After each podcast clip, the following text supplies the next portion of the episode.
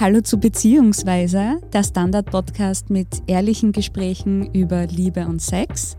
Mein Name ist Nadja Kupser. Und ich bin Kevin Recher. Wir Menschen, wir streiten uns. Nona nett, mehr muss ich dazu nicht sagen eigentlich. Ob mit unseren Freunden, innerhalb der Familie oder mit unserem Partner oder Partnerin.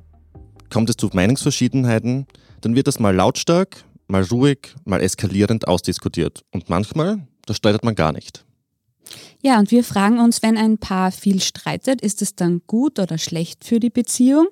Und wie streitet man eigentlich konstruktiv, nämlich so, dass das Paar vielleicht sogar am Ende davon profitiert? Und darüber wollen wir heute mit unserem Gast sprechen. Und zwar ist das die Katharina Hens und die ist Psychotherapeutin und Coach und sie begleitet Paare und Familien durch Konflikte und Krisen, aber auch Arbeitsteams in Unternehmen. Herzlich willkommen, schön, dass du da bist. Danke für die Einladung. Ja, kann jetzt jemand zu dir sagen, ich und mein Partner, wir streiten gar nie. Glaubst du das dann? Das kommt ganz darauf an, wie man Streiten definiert. Wenn eine Uneinigkeit schon ein Streit ist, dann glaube ich es nicht. Weil es gibt keine Beziehung, wo man immer eins ist. Das geht gar nicht. Wenn man Streiten definiert als laut werden oder fast gewalttätige Atmosphäre erzeugen, dann glaube ich es. Weil es gibt Paare, die können gut Auseinandersetzungen führen, ohne dass es grauslich wird. Mhm. Also du würdest sagen, aber es gibt keine Paare, die jetzt so ganz ohne Meinungsverschiedenheiten auskommen. Glaube ich nicht. Hast du auch noch nicht erlebt, offensichtlich. Also ich hätte es noch nicht erlebt. Es ist so wie mit dem schwarzen Schwan, ne? aber ich hätte noch keinen gefunden. Ja. Also Streit gehört eigentlich dazu. Konflikte gehören dazu. Und Konflikte sind grundsätzlich auch was Gutes. Weil ein Konflikt heißt einfach nur, dass man sich uneins ist über einen Sachverhalt. Und wenn es keine Konflikte gäbe auf der Welt, gäbe es auch keine Innovation. Mhm. Weil Konflikt heißt immer, ich mache was und das finde ich ganz gut, dann kommt jemand anderer und sagt, du, das geht besser oder geht anders. Und ich beharre natürlich auf meinem, weil ich habe das ja schon lange gemacht. Aber es könnte sein, dass der andere auch recht hat. Ne? Und dann reibt man sich und dann geht was weiter. Also wenn die Menschheit sich nie gestritten hätte oder wenn man nie konfligiert hätte, sondern gesagt hat, also es ist in Ordnung, hätte auch keine Innovation stattgefunden. Das heißt, Konflikte sind quasi eine Art von Weiterentwicklung, die notwendig ist für eine Beziehung. Kann man das so salopp so, sagen? So, so salopp könnte man sagen, ja. Genau, ja, weil es treffen sich zwei Menschen, da gibt es mal eine Anziehung, ja, von mir aus chemisch oder so. Aber ansonsten wissen die ja noch gar nicht so viel voneinander. Und die müssen auch erst rausfinden, wie tickst du, wie tick ich, was sind meine Sehnsüchte, was sind deine Wünsche und geht sie das aus? Mhm. Was sind so die häufigsten Sachen, über die sich Paare streiten? Kann man das irgendwie so festmachen? Ja, jetzt würdest du gern hören, die berühmte Zahnpastatube, gell? Die Zahnpastatube oder rein theoretisch, äh, ich bin Fleischfresser und date einen Veganer. Ja, das wäre noch überhaupt kein Grund für einen Konflikt übrigens. Wirklich? Nein. Wie, wie kann ich dieses Problem zum Beispiel lösen? Ja, man könnte einfach sagen, das ist total interessant, erzähl mir doch von deiner Welt und ich erzähle dir von meiner Welt und ich muss ja keine Schinkensemmel essen und du stehst nicht so auf Karotten, aber mein Gott, ja, dann müssten wir uns noch gar nicht ins Gehege kommen. Das heißt, man könnte liebevoll quasi koexistieren. Ja, könnte man. Also es wäre überhaupt nicht notwendig, dass man da streitet wird. Also Essen ist nicht das Streitthema Nummer eins bei den Pärchen. also es gibt viele Unterschiede zwischen Menschen, aber nicht jeder Unterschied macht einen Unterschied. Das ist der Witz. Ja? Also wenn du Rechtshänderin bist und ich bin Linkshänderin, ist das ein Unterschied zwischen uns, aber es macht möglicherweise überhaupt keinen Unterschied. Mhm. Hm? Er wird einfach nicht relevant, Er wird nicht relevant mhm. und nicht konfliktär relevant, weil so what. Ja? Mhm.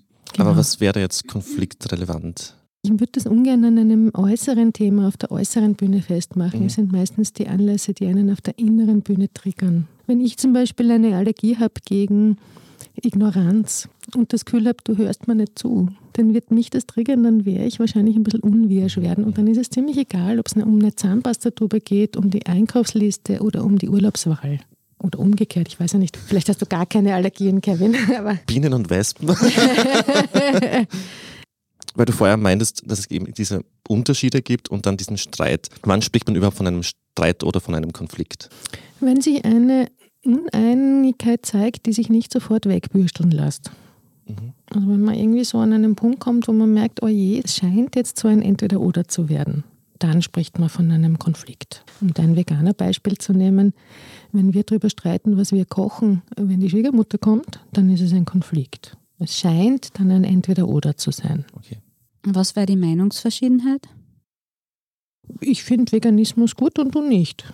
Sind wir uneins, aber mhm. es ist noch nicht per se ein Konflikt. Mhm. Und man trifft sie dann relativ schnell irgendwo in der Mitte und findet eine Lösung. Es gibt im Englischen diesen schönen Satz, we agree to disagree. Das könnte ja auch sein, ja. Also wir einigen uns darauf, dass wir uns da nie einig werden, weil wir da haben wir einfach unterschiedliche Zugänge. Schwiegermutter wird wieder ausgeladen. Na, ich bleibe Veganerin und du bleibst Fleischfresserin.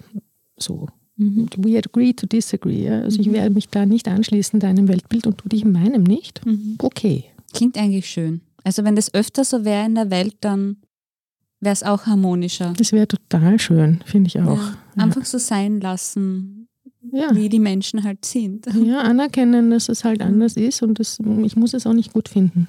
Mhm. Mhm. Aber es kann natürlich auch sein, dass das irgendwie durch langen Jahren sich vielleicht so aufbauscht. Ich war noch nie sehr lange in einer Beziehung.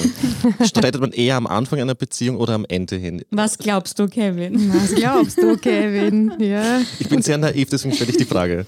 Die Frage, was ist Ende? Ist Ende, wir trennen uns oder ist Ende, einer von beiden das stirbt dann halt? natürlich. halt? Aber sind, sind eher die langjährigen Beziehungen von Streit betroffen oder die ganz frischen? Also die ganz, ganz frischen nicht, weil da ist man vollkommen idealisiert. Man wird idealisiert und man idealisiert. Und da rutscht alles, was konfliktär sein könnte, sofort in den Hintergrund. Also wenn ein Paar sich drei Stunden kennt und schon streitet, würde ich davon abraten, diese Beziehung zu beginnen, weil also das in Hollywood-Filmen mhm. funktioniert mhm. das im richtigen Leben nicht. Ja. Das ist ja die rosa-rote Brille, oder? Die ist auch wichtig am Anfang, ja, weil man muss sich auch öffnen können und man muss irgendwie einen fetten Schritt auf jemand anderen zugehen, was ich ja sonst im Alltag nicht mache. Ne? Es ist lustig, die Paarforschung sagt, dass die Themen, über die man am Anfang streitet, über die streitet man auch am Schluss. Okay. ja. Streitet man auch am Schluss? Ja, also, ah, spannend. Ja, also die Themen ändern sich nicht in Beziehungen sozusagen. Wenn Paare zu mir kommen, ich nenne das immer das stinkende Haustier. Ja, und sage immer, entspannt euch die gute Nachricht, dass jedes Paar hat so ein stinkendes altes Haustier. Das wohnt hinterm Ofen und kommt ab und zu vorbei und macht Uah. Und da kann man sich dann entscheiden, ob man sagt, ah, um Gottes Willen nicht schon wieder, um Gottes Willen nicht schon wieder, oder man sagt, also das schon wieder, das kennen wir schon. Und wir, ja, wir stellen uns darauf ein, dass wir mit dem, das lebt halt mit uns im Haushalt und ab und zu schaut es vorbei und es stinkt ein bisschen. Ah, wenn du das so sagst, dann klingt das so einfach. Ja, mhm. es ist simpel, aber not easy. Mhm. Ja, Offensichtlich. Es ist, ja, es ist eine simple Wahrheit, aber es ist überhaupt nicht leicht umzusetzen. Ich glaube, da muss man halt das Ego dann wahrscheinlich hinten anstellen, wenn man sagt, der stinkende Haustier ist halt da, aber ich akzeptiere es. Da müssen sich beide auf einer Metaebene, das ist ein Wort, das die Menschen eigentlich nicht so gern hören, weil es so technisch klingt und so pseudo-esoterisch, aber ich mag es gerne, auf einer Metaebene einfach darauf einigen. Wenn wir zwei uns darauf einigen, dass es immer wieder ein bisschen scheppern wird, und wir zwei uns aber auch darauf einigen, dass wir es nicht dramatisieren wollen. Können wir trotzdem streiten, aber es wird nicht so bedrohlich und zerstörerisch sein. Mhm. Jetzt ein persönliches Beispiel ich war lange in einer Beziehung, das war mein Ex-Freund in dem Fall, und da war es immer so, sobald es Konflikt gab, hat er die Beziehung total angezweifelt. Also das war dann, wenn wir Konflikt haben, dann passt es einfach nicht zwischen uns. Und ich habe dann im Laufe der Zeit einfach seine Eltern auch besser kennengelernt. Und dann ist mir aufgefallen, dass Konflikt bei denen wirklich ein tabu ist. Also sobald es am Tisch irgendwie eine Meinungsverschiedenheit gab, dann wurde abgelenkt so. Also es ist überhaupt nicht zu einer Diskussion gekommen. Und dann habe ich mir eben gefragt, was macht es eben mit Kindern, wenn er so aufgewachsen ist oder was hat es mit ihm gemacht, dass offensichtlich ein Konflikt so ein Tabu ist? Nö, es hat das mit ihm gemacht, was du gerade erzählt hast. Er hat Angst, wenn es laut wird. Versucht das zu vermeiden. Das hat es mit ihm gemacht. Einfach weil er es nicht kennt.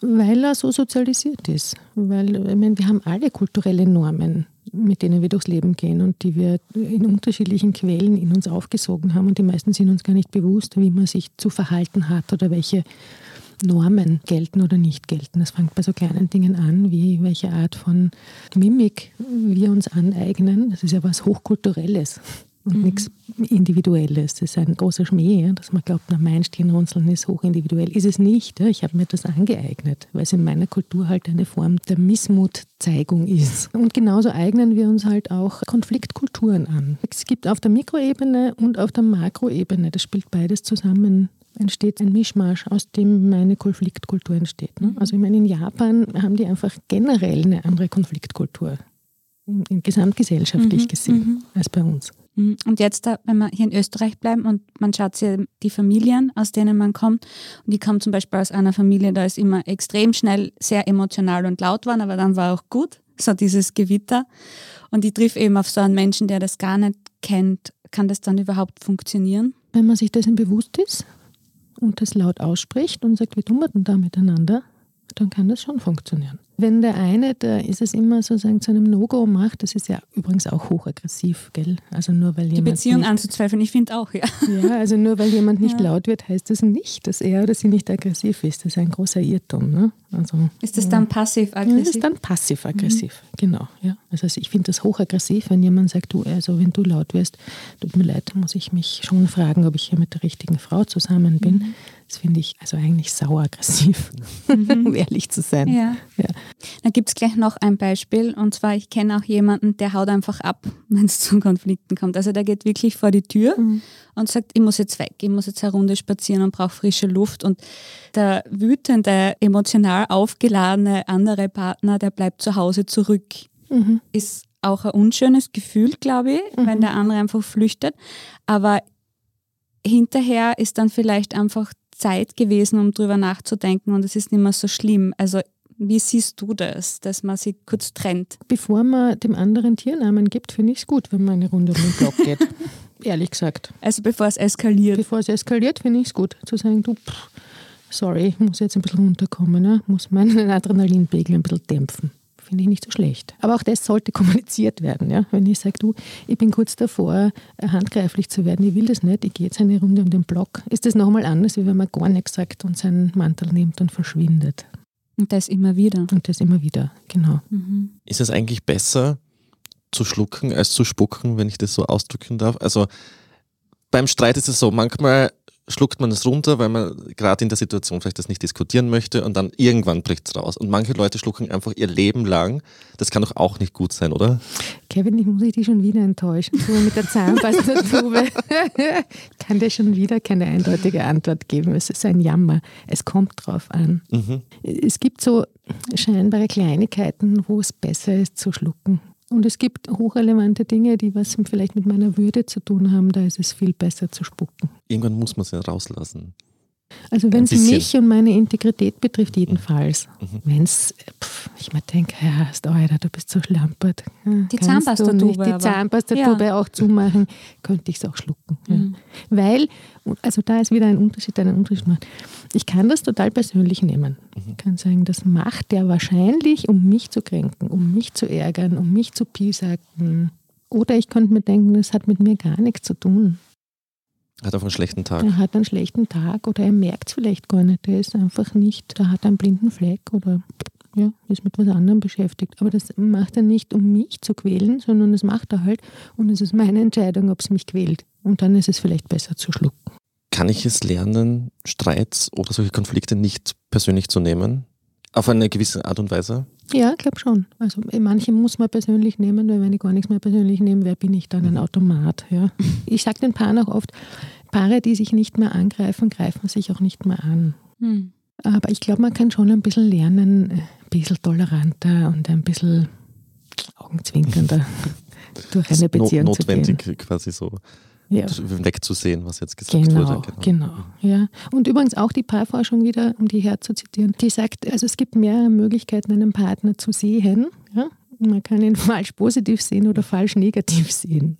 Ja? Oder realistisch. Was ist jetzt das Beste und was ist das Schlechteste? ja, und manchmal ist es gut, jemanden falsch positiv zu sehen. Ihm einfach was Gutes zu unterstellen, auch wenn es vielleicht gar nicht gut ist, aber einfach den, so wie man es am Anfang auch tut. Am Anfang idealisiere ich dich ja mhm. vollkommen. Ist auch total falsch positiv für Lieben.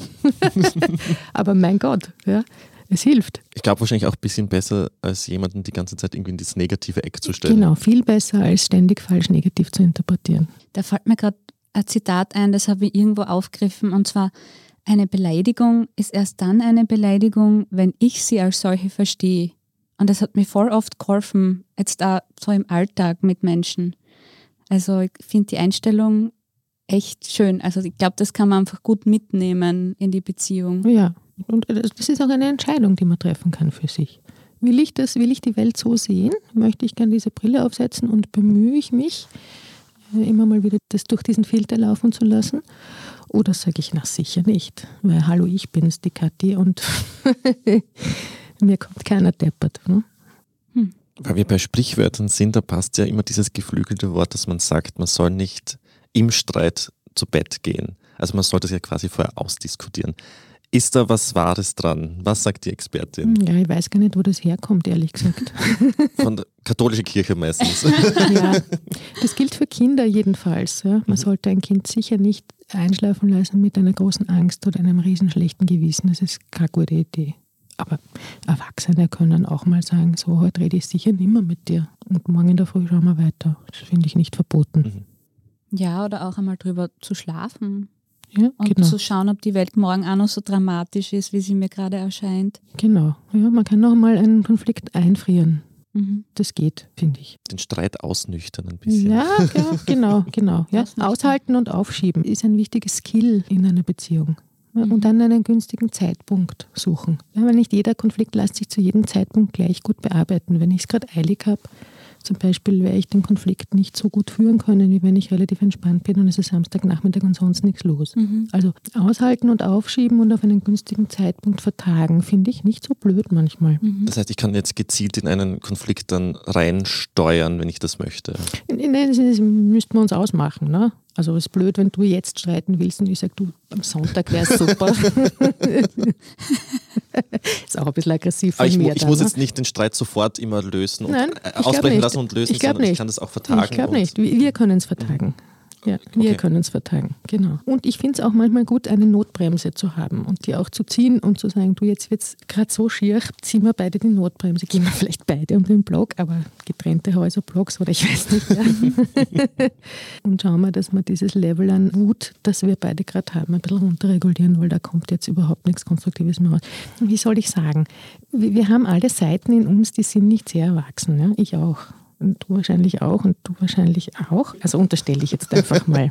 ist okay. Darfst du? Darf ich, okay. Und wenn so eine Seite von mir adressiert wird und die ist acht oder so, ne, die kann auch nicht lernen streiten. Sind das dann oft so Triggerthemen? Ja, absolut. Und jeder hat da eine andere, ich nenne das immer eine andere Allergie. Mhm. Weißt? Also ich bin vielleicht allergisch auf Aggression, könnte ja sein, ne?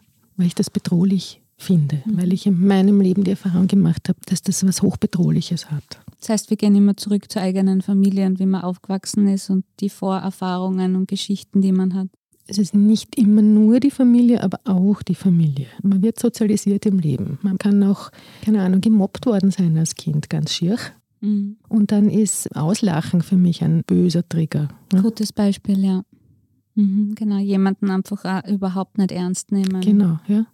Wenn ich mich dann gepflanzt fühle, dann laufe ich innerlich amok, weil das so weh tut. Und Wut ist ja meistens ein Kompensationsgefühl. Eigentlich steht dahinter ein anderes Gefühl, nämlich Verzweiflung oder gedemütigt worden sein oder Angst oder Trauer oder irgend sowas. Und die Wut kommt ja dann meistens so als Krückstock daher und hilft mir, das besser zu kompensieren, besser auszuhalten. Mhm. Und das lernt man dann auch mit dir als Therapeutin. Ja, ich, also ich hoffe.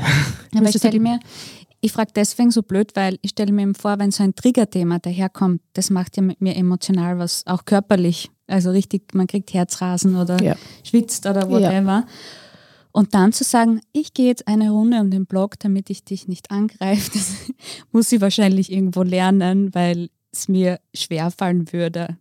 Lernen ist gar nicht schwer. Gelernt hast du es in drei Sekunden, üben musst du es. Weil sich da auch wieder ein neues, also dieser Trigger, der hat ja viele Jahre Zeit gehabt, ein neuronales Netz in meinem Kopf zu bilden. Da haben sich ein paar Synapsen zusammengeschlossen zu so einem Fühl-Denkverhaltenskörpermuster. Vollkommen richtig, da spielt immer der Körper auch eine Rolle. Und wenn das Flipperkugel kommt und dieses Muster antitschert, dann aktiviert sich das. Und das, das andere Muster, das Gelassenheitsmuster oder sowas, das muss ja auch erst etabliert werden. Und unser Hirn ist so, je öfter ich etwas mache, umso besser mhm. vernetzen sich die Synapsen. Mhm. Also gelernt ist es schnell, aber geübt, das dauert ein bisschen. Und dann gibt es auf der anderen Seite Paare, da kommt mir vor, die stehen total auf das Drama. Also da sind die Streitereien so eskalierend und dramatisch und die trennen sich dann auch, die klassischen On-Off-Beziehungen. Da hat man oft das Gefühl, die wollen das aber auch. Also die machen das wirklich über zehn Jahre hinweg und du denkst dir, das sind noch immer zusammen ja. und die streiten noch immer so. Ja. Sind die süchtig nach so einem dramatischen Streit oder wie, wie schaffen die das? Das weiß ich auch nicht, wie die das schaffen, aber da würde ich auch gar nicht intervenieren wollen. Also wenn die das gut finden, sollen die das machen. Ja? Man darf nur sozusagen als Beiständer oder als Dritter nicht in die Falle gehen, jedes Mal helfen zu wollen. Aber wenn, wenn mir die Freundin zum zehnten Mal erzählt, das ist ja Wahnsinn, ich halte das nicht aus und so, dann atmet man auch durch und denkt sich, ja, ja, das ist auch eine Geschichte, ich kenne das schon. Wie handelt man als Bystander so Konflikte von Paaren? Weil ich muss jetzt sagen, ich bin als ein Single unter sehr vielen Pärchen und mir kommt vor, dass sobald ich bei Pärchen zu Hause bin, kommt mir halt vor, dass sie sofort zum Streiten anfangen, wenn ich dort bin. Entweder Wirklich? bin ich der Was, Auslöser. der? Ich glaube, ich, ich habe so das Gefühl, ich bin der Trigger. Aber welche Rolle soll ich da einnehmen? Weil ich, ich versuche das immer zu ignorieren oder mit irgendwelchen sarkastischen Kommentaren irgendwie vom Thema abzuweichen, weil es mir unangenehm welche, ist. welche Rolle würdest du denn gerne einnehmen? Ich wäre gar nicht da am liebsten. Aber das Ding ist, deswegen versuche ich immer das Thema zu wechseln, damit dieser Konflikt ist. Meistens sind es keine argen Streits, aber es sind schon lautere Streits, die Ja. da passieren. Und ich versuche dann irgendwie mich zurückzuziehen ja, und mich nicht einzumischen, aber es kommt dann schon mal, manchmal die Frage, was ich dazu sage. ja, Und ich möchte nicht in dieser Rolle sein. ja, das, dann sagst du das einfach. Ist, ist das die richtige Art und Weise, wie ich damit umgehen kann? Ja. Oder du könntest paradox intervenieren und sagen, Kinder, was ist denn das Beste, was ich jetzt für euch tun kann? Kinder. Heimgehen. Wein aufmachen, so Ja. irgendwas. Sagt, sagt sie jetzt mir, weil ich weiß es nämlich nicht. Ich habe das Gefühl, wie ich es mache, mache ich es falsch. Ja, aber das klingt so, als ob du so in eine Mediatorenrolle gezogen wirst.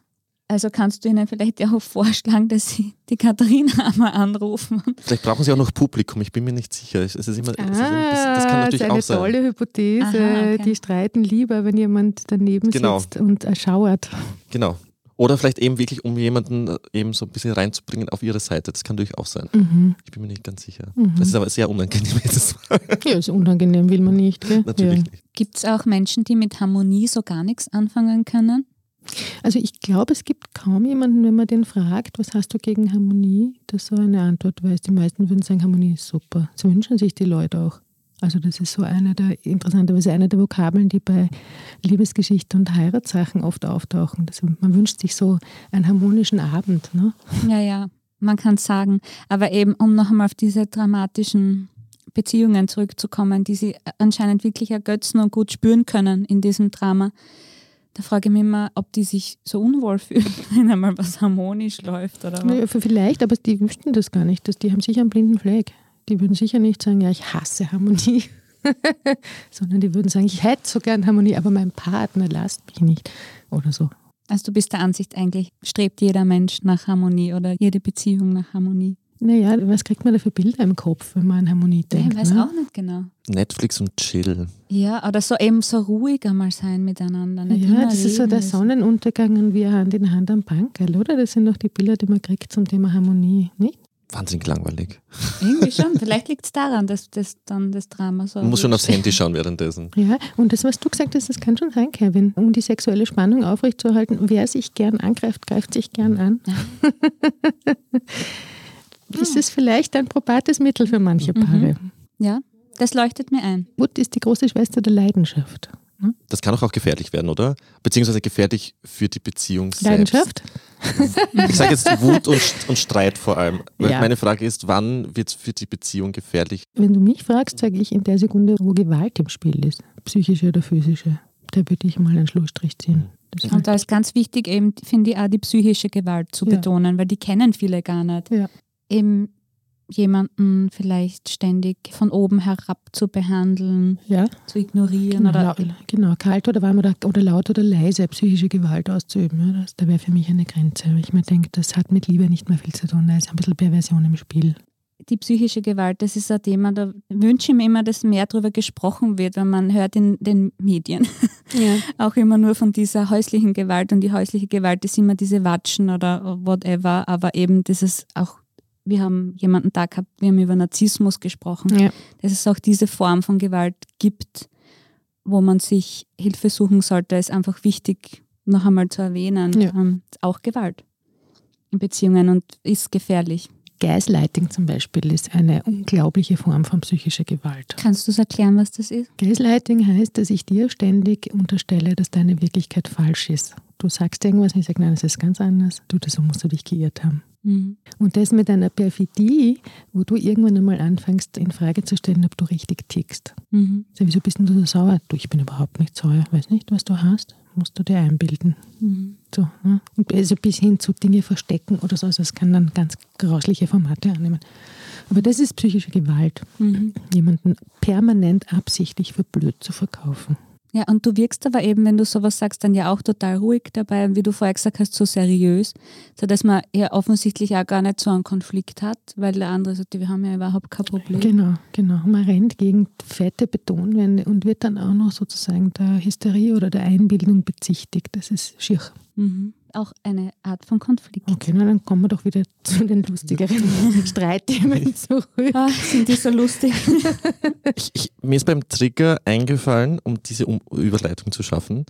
Ich habe ja auch eine Triggerperson, ich weiß nicht, ob es das gibt, aber zum Beispiel bei meiner Schwester zum Beispiel, mit der streite ich leichter und schneller als mit allen anderen Personen. Auch, auch lieber? Puh, äh, mm, nein, ich bin sowieso nicht so der Streitmensch, aber sie braucht nur einen Satz zu Okay, sagen. die ladet dich gut ein. Ja, sie Ja. braucht nur einen Satz zu sagen und ich bin auf 180. Also die, diese Fähigkeit zu haben, ich bewundere sie dafür, aber ich hasse sie auch dafür. Wenn ich jetzt das hernehme mit zum Beispiel Familienmitgliedern oder mit Freunden, da kann es doch auch passieren, dass ich mich nach einem Streit monatelang nicht mehr wiedersehe und irgendwie den Streit entweder ewig schwelen lasse oder halt gar nicht mehr miteinander rede. Meine Frage ist eben, was unterscheidet eben so Streits mit dem Partner, mit der Partnerin oder Konflikte eben mit Familie oder Freunden? Ist es nur diese Distanz? Ja, eigentlich gar nichts. Ist immer die Frage, will ich mit einer Person in Beziehung bleiben, in einer aufrechten? In einer Liebesbeziehung oder in einer Geschwisterbeziehung oder in einer freundschaftlichen Beziehung. Das ist kein großer Unterschied. Ist mir die Person das wert, dass ich die Beziehung aufrechterhalten will? Weil wenn ich das in einer Paarbeziehung nicht will, mache ich halt Schluss. Ne? Genau. Und wenn mir meine Schwester so auf die Socken geht, na, dann fahre ich halt die Beziehungsenergie runter oder breche die Beziehung ab. Und die Konfliktlösungen, sind die irgendwie anders oder ist das auch ähnlich? Was meinst du, wenn du von Konfliktlösungen Also das, ich habe immer redest? gedacht, dass wenn ich einen Partner habe oder eine Partnerin, dass ich dann einfach das schneller hinter mich bringe, als mit Leuten, die mehr Distanz zu mir haben. Auch physisch. Dass ich schneller hinter mich bringe? Was genau? Den Streit, den Konflikt. Aha, man müsste schneller wieder gut sein, wenn man Genau. zusammen ist. Genau. Und die Familie kann ich ja irgendwo zurücklassen. Die, Fra die Frage ist jetzt, stimmt das? Zurücklassen. Soll man schneller wieder gut sein, wenn man zusammen ist? Oder was Ich, ist hab, die ich, Frage? ich hätte zumindest das Gefühl, dass man das macht. ja, naja, habe ich mir so nie überlegt. Okay. Aber also wenn du sagst, es gibt auch Paare, die aus dieser Streitenergie sexuelle Spannung ziehen, dann weiß ich gar nicht, ob das gut ist, wenn man so schnell wieder gut ist. Das kann natürlich sein. Es klingt immer so, wenn die Katharina antwortet, als ob das einfach irrsinnig individuell wäre. Ich glaube, so Standardformeln gibt es in der Hinsicht offensichtlich einfach nicht. Schade, gell? Weil sonst hätte ich Es dieses eine. Buch schon geschrieben Ja. und wäre wahnsinnig reich Wir lesen das geworden. alle, Ja. sind alle in harmonischen Beziehungen. Ja, das wäre so super. Mhm. Katharina, wir machen eine kurze Werbeunterbrechung. Und wenn wir zurück sind, dann sprechen wir auch über die aktuelle Corona-Situation und welche Konflikte hier entstanden sind und wie es dir da als Therapeutin geht. Bis gleich.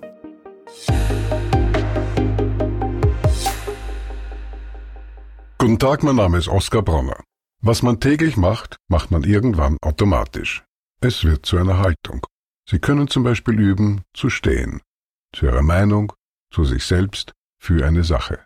Wir machen das seit 1988 und es funktioniert. Der Standard, der Haltung gewidmet. Wir sind wieder zurück mit Katharina Hens. Wir sprechen über Streit in Beziehungen, aber auch Konflikte, die in Familien vorkommen. Und da habe ich schon eher eine Frage Richtung Familie. Und zwar meine Mutter sagt immer, streitet nicht vor dem Kind. Mein Sohn ist ja drei Jahre alt und natürlich gibt es diese Meinungsverschiedenheiten, die entstehen, auch wenn der Kleine daneben steht. Stimmt es wirklich, dass Eltern nicht vor ihren Kindern streiten sollten? Also grausliche Streits oder tiefgehende Streits nicht vor dem Kind, aber man kann durchaus einmal ein bisschen kabbeln oder sich so, so ein bisschen reiben.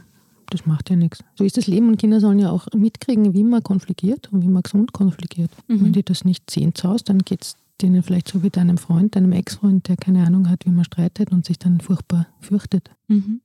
Hätte ich nämlich auch so gesehen. Danke für die Bestätigung. Sehr gerne. Aber das bedeutet einfach, dass die Eltern schon eigentlich das wesentliche Vorbild für uns alle sind, was Streitkultur angeht. Ja, nicht nur was Streitkultur angeht, fürchte ich, aber Mhm. ich glaube schon. Jetzt darf jeder mal zurückdenken, wie das war, wie die Eltern streiten. Also es ist die erste Schule, ja. Das ist Ja. ja nicht die einzige. Man kriegt ja dann in anderen Lebensphasen oder in anderen Beziehungen auch Ideen. Aber die ersten Ideen kriegt man halt daheim. Ja, und jetzt da sind wir in einer sehr außergewöhnlichen Situation seit knapp einem Jahr. Und da haben sich Konflikte in Beziehungen vielleicht wieder verändert, nämlich Corona-bedingt. Du hast das vorher schon erwähnt, vor unserer Aufnahme, dass du gerade sehr viel zu tun hast. Also Ja. Du bekommst sehr viele Anfragen. Was ist da so los in Beziehungen während der Pandemie? Sehr unterschiedliche Gemengelagen, aber was sich schon so ein bisschen durchzieht, ist, dass die Frauen einfach schon wahnsinnig erschöpft sind. Und meistens sind es die Frauen, an denen alles hängen bleibt. Vor allem das Homeschooling, das ist Also Mütter. Ja, Mütter, genau. Und damit einhergehend auch eine ziemliche Enttäuschung, Worüber genau? dass der Partner nicht ausreichend unterstützt. Mhm. Das heißt, diese Gleichberechtigung, die man vielleicht vorher einigermaßen kannte, da ist man jetzt zurückgeschmissen worden oder Ja, erlebe ich schon bei vielen Paaren so. Also vor allem die mit den Volksschulkindern, dass das wahnsinnig anstrengend ist für die Frauen. Und das auf irgendeine komische Art, weil die Männer ein bisschen mehr verdienen, die auch irgendwie dann im Homeoffice das einzige Zimmer kriegen, wo Ruhe ist und so. Und die Frauen müssen ihre sowohl beruflichen als auch privaten Bedürfnisse immer nach hinten verschieben. Und das macht ein, ein großes Ungleichgewicht in Beziehungen. Ja, ansonsten, interessanterweise habe ich das Gefühl, dass die Themen, die Paare umtreiben, gar nicht so viel anders sind als vor der Pandemie. Mhm. Das heißt, wenn du jetzt da neue Klienten oder wieder Klienten bei dir sitzen hast, dann sind es meistens Eltern. Nicht nur, aber oft natürlich, weil es gehen selten 70-Jährige in Paartherapie. Habe ich auch schon gesehen, aber eher seltener. Klar, ja, man hat die größte Motivation, wenn man Kinder hat, in Paartherapie zu gehen. Und zwar, wenn man Kinder in einem gewissen Alter hat. Wenn man 24-jährige Kinder hat, hat man auch nicht mehr so eine Motivation. Aber man will natürlich auch eine Familie bleiben und deshalb ist das wahrscheinlich die Hauptzielgruppe für Paartherapie. Mhm.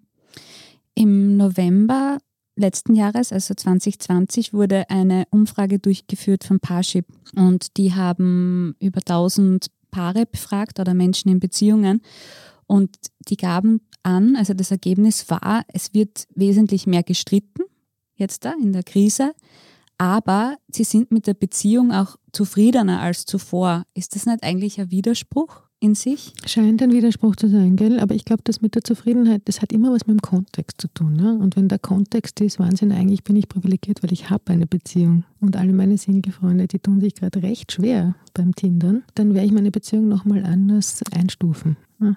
So. Mhm. Ich hätte jetzt darauf geschlossen, dass eben Streit die Beziehung vielleicht sogar weiterbringt und daher die Zufriedenheit kommt. Das glaube ich gar nicht. Ich glaube, es wird einfach mehr gestritten, weil man sich mehr sieht. Ganz einfach. Ja. Ganz banal. Ja.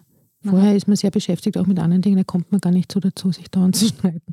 Oder ist auch abgelenkt. Ne? Und ich, das ist auch wichtig eigentlich für eine Beziehung, dass es auch Außenkontexte gibt, die halt jetzt großteils wegfallen. Und ja, klar, wenn alle aufeinander hocken. ja.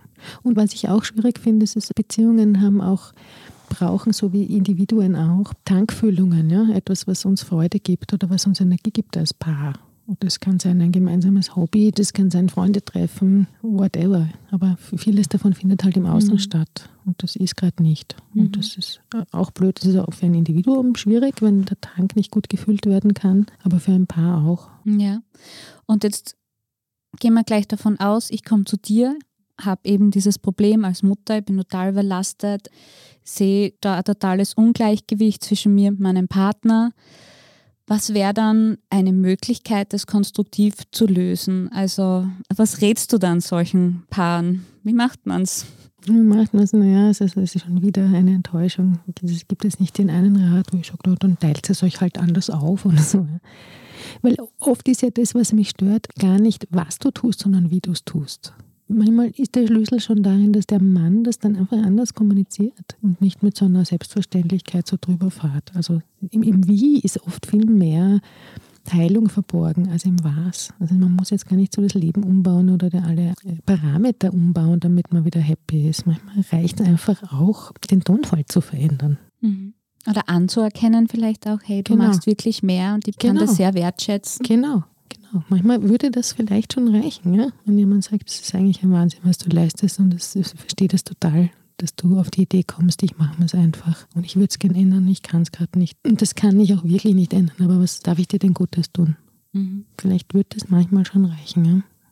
Ist es dann auch wichtig, dass die Paare wirklich zu zweit bei dir sitzen in der Praxis oder kommen die Frauen und Mütter da alleine? Was ist denn so die Erfahrung? Beides. Wollen nicht immer alle. Also natürlich ist Paartherapie mit beiden, ja, schon klar. Aber manchmal kommt ein Partner und sagt, ich bin unzufrieden in meiner Beziehung, mein Partner möchte aber nicht mitkommen. Ich möchte aber gerne was ändern. Und dann schauen wir halt, was die Person selber noch für einen Spielraum hat. Unabhängig davon, ob sich der Partner verändert oder nicht. Ja. Ja. Paartherapie mit nur einer Person geht ja auch. mit dem abwesenden Anwesenden. Ja. Weil wir vorher darüber gesprochen haben, dass wir unsere Streitkultur am Anfang vor allem von den Eltern lernen. Kann man dann im Erwachsenenalter lernen, besser zu streiten? Und vor allem, wie? ja, ich glaube, das kann man. Ich glaube, man kann lernen, fair zu streiten, wenn man das will. Was heißt fair? Fair heißt, also das, was ich vorher gesagt habe, auch mal aushalten und aufschieben können. Es nicht eskalieren lassen, ist ein wichtiger Parameter. Im Hier und Jetzt streiten. Jetzt bin ich sauer, weil und nicht damals hast du und so. Diese alten Schuldenkonten. Na, nachtragend sein. Ja, genau. Okay, das kenne ich. Ja, fair streiten heißt aber auch, dass ich dich nicht so blamiere oder vorführe oder dir deine Würde abschneide. Dass eigentlich nur einer von uns gewinnen und einer von uns verlieren kann. Also wir sollten beide unser Gesicht wahren können nach einem Streit. Und es wäre ganz günstig, wenn man Ich-Botschaften sendet. Nicht du hast oder du bist noch viel schlimmer, weil was willst du denn tun, dass du bist? Ne? Also du hast, kannst du vielleicht noch verändern, aber du bist, kannst ja auch nichts dagegen tun, sondern ich erlebe. Und der John Gottman nennt das die apokalyptischen Reiter, also immer, nie, jedes Mal typisch, also dass man vielleicht sich dem auch ein bisschen entschlagt, sich bemüht, nicht zu sagen, jedes Mal, immer, sondern jetzt gerade habe ich, das ist ein großer Unterschied, ob ich sage, Weißt du, wie du da diese Tür geknallt hast, da ist bei mir angekommen, dass du nie wieder was mit mir zu tun haben wirst. Da ist mir Angst und Bang geworden. Und das tut mir nicht gut. Das war jetzt die richtige Botschaft, ne? Genau. diese Ich-Botschaft. Wie wäre es falsch, nur dass wir den Vergleich haben? Du bist so ein aggressiver Typ, das ist unerträglich. So. ne? Mhm. Ja. Das kommt natürlich dann auch auf den Tonfall, glaube ich, auch drauf an, oder? Ja, wobei man, man kann jetzt nicht immer reizend sein. Und es wäre auch komisch, wenn ich mit dir streite in einem ganz lieben tonvollen Danke, Satz. Katharina. Ich finde das ganz wichtig, wirklich. Ja. Man darf einmal laut sein, finde ich. Finde ich auch, weil sonst sind wir wieder bei diesem Passiv-Aggressiv. Das ist ja schier, wenn ich da die grauslichsten Dinge sage in einem säuselnden Ton. Das passt ja Bild und Ton nicht zusammen. Also ich- man darf schon mal lauter werden und ein bisschen kräftiger in der Stimme. Ja. Und jetzt überleg, Kevin, wenn du eine Ich-Botschaft formulierst, dann wirst du ja automatisch leiser. Also, weißt du, ich meine, da musst du ja nicht selbst runterregulieren, sondern wenn ja Ich-Botschaft aussieht, schrei ich dabei ja nicht. Das ist eine ganz schöne Heißt? Beobachtung. Ja. Also, Mhm. ich sage nicht, ich bin total verletzt, sondern man geht halt ein bisschen in sich, Mhm. man fühlt und Ja. spricht vom Herzen irgendwie. Ja. Ja, finde ich gut. Gibt es sonst noch so Methoden, die du uns da als Tipps Oder Fehler, die man vermeiden sollte. Ist eh interessant, weil eigentlich ist es gar keine Methode, es ist eine Haltung. Ah, okay. Und ich sage das den Paaren auch, die zu mir immer Mhm. kommen, weil die meistens sagen, unsere Kommunikation ist nicht gut, geben Sie uns Tipps. Ja? Mhm, mhm. Und dann sage ich immer, das kann ich nicht, aber ich kann mit Ihnen ein bisschen Gymnastik machen. Wie meinen Sie das? Ich sage, ja, wir können an der Haltung arbeiten, weil Haltung steuert Verhalten. Okay. Und wenn meine Haltung so ist, dass ich grundsätzlich niemanden beschädigen will, dann wird mein Verhalten sich daraus erschließen. Ich brauche niemanden, der verknallt ist und da eine bestimmte Haltung hat, sagen, wie er sich verhalten soll. Das geht von ganz allein. Mhm. Genau. Und diese Haltung, die kann man aber dann wirklich verändern. Also Ich glaube schon, wenn einem die Beziehung wichtig genug ist. Also wenn ich jetzt wirklich gerade im Konflikt bin und ich stehe an und wir sind beide so erbost und so voller Wut und wir wissen, es eskaliert gleich und dann sind wir traurig drüber, über das Ergebnis, dass es konstruktiver bleibt einfach. Dass wir wirklich sagen, das war jetzt ein super Gespräch, es hat uns wirklich weitergebracht, ohne dass wir eskalieren. Ein Tipp vielleicht ist der Satz, ich mag nicht, was du tust, aber ich mag dich. Ich finde den ganz hilfreich in Konflikten. Ah, das ist voll nett. Es hat einfach diese wertschätzende Ebene. Genau. Ich finde das- es so zu Ja. kotzen, was du da tust, aber dich mag ich. Mhm. Ist übrigens bei Kindern auch recht hilfreich, erziehungstechnisch. Ja, weil diese Ich-Botschaft steckt dahinter. Ne? Ja. Und ich trenne zwischen Tat und Person, das ist ein ganz wichtiger Punkt. Das, was so kränkt, ist ja dieses Generalisieren. Ne? Und wenn mir jemand sagt, du bist, dann mache ich zu, dann mauere ich, ja? weil das lasse ich mir nicht sagen von niemandem. Es ist unglaublich, weil man ja wirklich so streitet. Man streitet so in du bist und du bist und du hast. Aber wo führt das am Ende hin? Also Mhm. konstruktiv kann das ja nie sein. Mhm. Weil wie du sagst, es geht ja dann um die Person, es geht nicht um die Tat, Genau. was mich gerade stört. Genau, und die Tat im Hier und Jetzt. Ne? Und es ist schon wieder die Abteilung Simple but not easy, weil das sagt sie so leicht, aber es ist was, was man üben muss. Mhm. Haltungsgymnastik, wie gesagt. Jetzt bist du schon langjährige Expertin quasi auf dem Gebiet. Du hast unzählige Klienten begleitet. Bist du der Ansicht, dass jeder Konflikt gelöst werden kann? Nein. Wann wäre das nicht so? Wenn es um Themen geht, zum Beispiel, wo meine Identität betroffen ist. Und wenn meine Identität sagt, ich möchte unbedingt ein Kind und mein Partner sagt, ich möchte ganz sicher kein Kind, dann wird es schwierig, sich da zu einigen. Wenn es um Wertekonflikte geht, und das ist so ein Wert, ja, so wie will ich mein Leben gestalten oder was halte ich für wichtig im Leben, und wenn sich da spießt, da wird es schwierig. Mhm. Trotz großer Liebe möglicherweise, aber pff, da kommt man echt ans Ende der Argumentationskette, Ja. fürchte ich. Es ist auch legitim bei so Grundsatzfragen, wenn es wirklich so was Grundsätzliches einen unterscheidet, die Beziehung dann auch beenden zu lassen. Ja. Also so Kind und nicht Es ist, Kind. es ist immer legitim, eine Beziehung Natürlich. zu beenden. Aber manche beenden ihre Beziehung wegen Oberflächlichkeiten, das meine ich. Und manche, und ich finde aber bei so grundsätzlichen Dingen ist es nachvollziehbarer, etwas leider in die Brüche gehen zu lassen. Ja, das richtet sich dann so ein unsichtbares Publikum, gell, das Genau. so Moralpunkte vergibt. Genau. Also ich trenne mich nicht von dir, weil du eine schlechte Frisur hast, sondern weil du einfach Ja. nicht meinen Lebenstraum mit mir gehen möchtest. Ja, oder weil ich deinen Lebenstraum nicht teilen kann. Ja, genau. Ich finde das total spannend, weil es gab mal so eine eine Studie von Psychologen und die haben eben gewisse Werte untersucht, die Paare, die harmonieren, sich irrsinnig gut verstehen und weniger Konflikte haben, teilen. Und es war dann oft eben so etwas wie gemeinsame Hobbys oder so. Das war Ja. überhaupt nicht relevant, sondern eben wie sehe ich Treue, Loyalität. Genau. Die Dinge sind offensichtlich ausschlaggebend. genau. Habe ich ein gemeinsames Wertefundament? Das ist relativ wichtig in einer Beziehung. Wählen wir dieselbe Partei oder ungefähr Mhm, mhm. zum Beispiel? Ja. Oder welche, ja, welche Art von Lebensführung halten wir beide für moralisch oder für möglich? Mhm. Ja.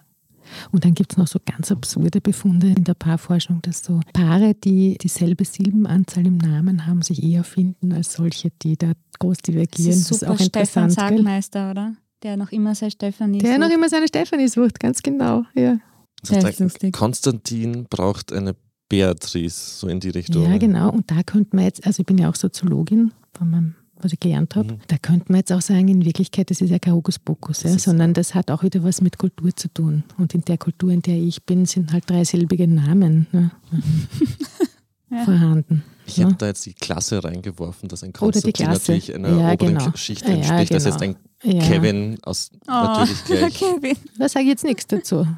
Ich habe nichts dazu. Studien gehört und gelesen, wo Ja. Kevin und solche als Assi-Namen betitelte Namen schlechter beim Gegenüber ankommen, also auf Tinder zum Beispiel. Ja.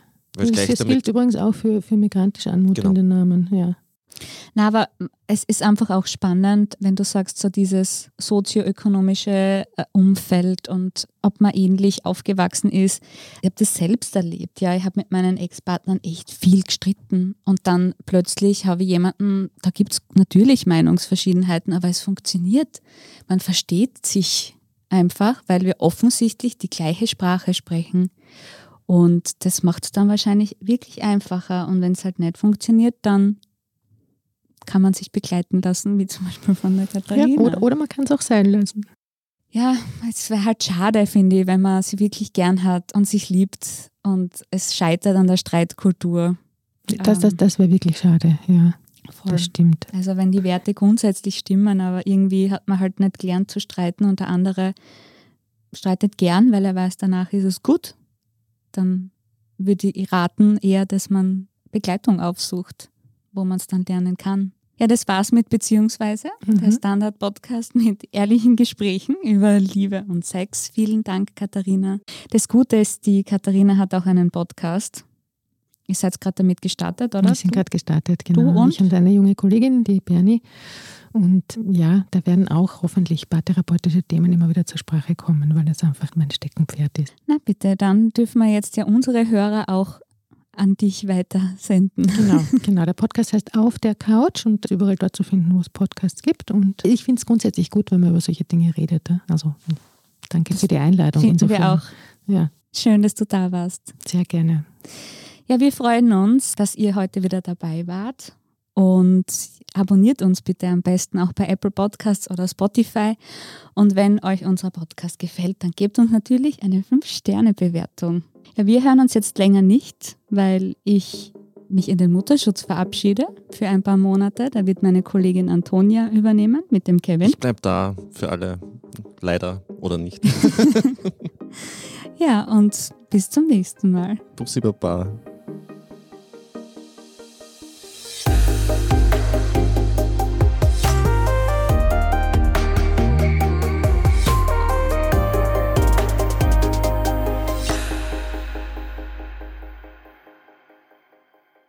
Tag, mein Name ist Oskar Bronner. Was man täglich macht, macht man irgendwann automatisch. Es wird zu einer Haltung. Sie können zum Beispiel üben, zu stehen. Zu Ihrer Meinung, zu sich selbst, für eine Sache. Wir machen das seit 1988 und es funktioniert. Der Standard, der Haltung gewidmet.